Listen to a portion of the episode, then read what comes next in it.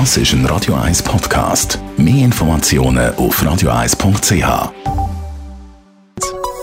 Der Konsumententipp auf Radio 1 präsentiert von comparis.ch, einem führenden Schweizer Internetvergleichsdienst. comparis.ch und das machen viele bei uns in der Schweiz mit Twins. Äh, Twins, die Firma, die hat ja gerade ziemlich gute Zahlen präsentiert. Über 5 Millionen bei uns in der Schweiz zahlen regelmäßig mit Twins, mit dem Handy. Jean-Claude Frick, Digitalexperte bei Comparis.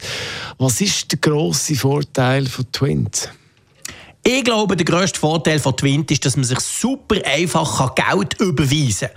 Also zum Beispiel zusammen ins Restaurant gehen. Einer zahlt und dann geht es darum, wie kann man jetzt einander quasi das Geld überweisen, dass jeder seine Taue selber zahlt. Das geht mit Twint super einfach. Man kann das wirklich eingeben, zack, ist es Und das ist eine Funktion, die die Konkurrenz eben nicht bietet. Die Konkurrenz von den digitalen Bezahlsystemen. Und da, damit hat sich Twint vor allem bei den Jungen extrem beliebt gemacht. Ja, reden wir über die Konkurrenz. Konkurrenz. Was gibt es denn da noch für andere Zahlungsmöglichkeiten mit dem Handy? Im Prinzip gibt es eigentlich drei grosse. Das ist Apple Pay, Samsung Pay und Google Pay. Die funktionieren alle ziemlich ähnlich, indem man nämlich eine Art virtuelle Kreditkarte auf dem Handy hat. Und wie unterscheidet sich jetzt da Twint?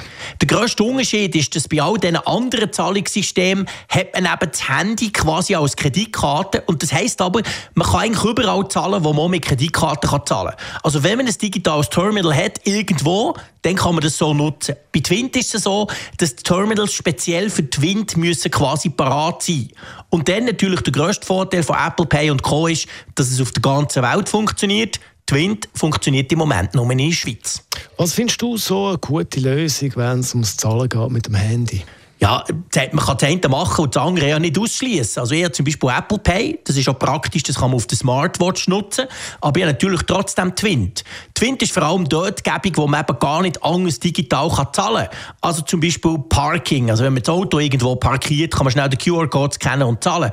Oder beim Bäck oder zum Teil eben beim Bauer, wo ich gerade mein Gemüse hole, dort hat es einfach einen QR-Code, den ich mit Twint kann scannen kann und dann kann ich trotzdem digital zahlen und brauche kein Bargeld. Das heisst, ich bin mit beidem unterwegs, also Apple Pay bei mir und Twint. Und das ist eigentlich eine Empfehlung, die ich habe. Wenn ihr eine Bank habt, die Twint unterstützt, dann lohnt es sich, das einfach mal zu installieren. Jean-Claude Frick ist das Digitalexperte bei Comparis zum Thema Twins. Der Konsumententipp zum Nachlesen als Podcast auf radio1.ch. Das ist ein Radio 1 Podcast. Mehr Informationen auf radio1.ch.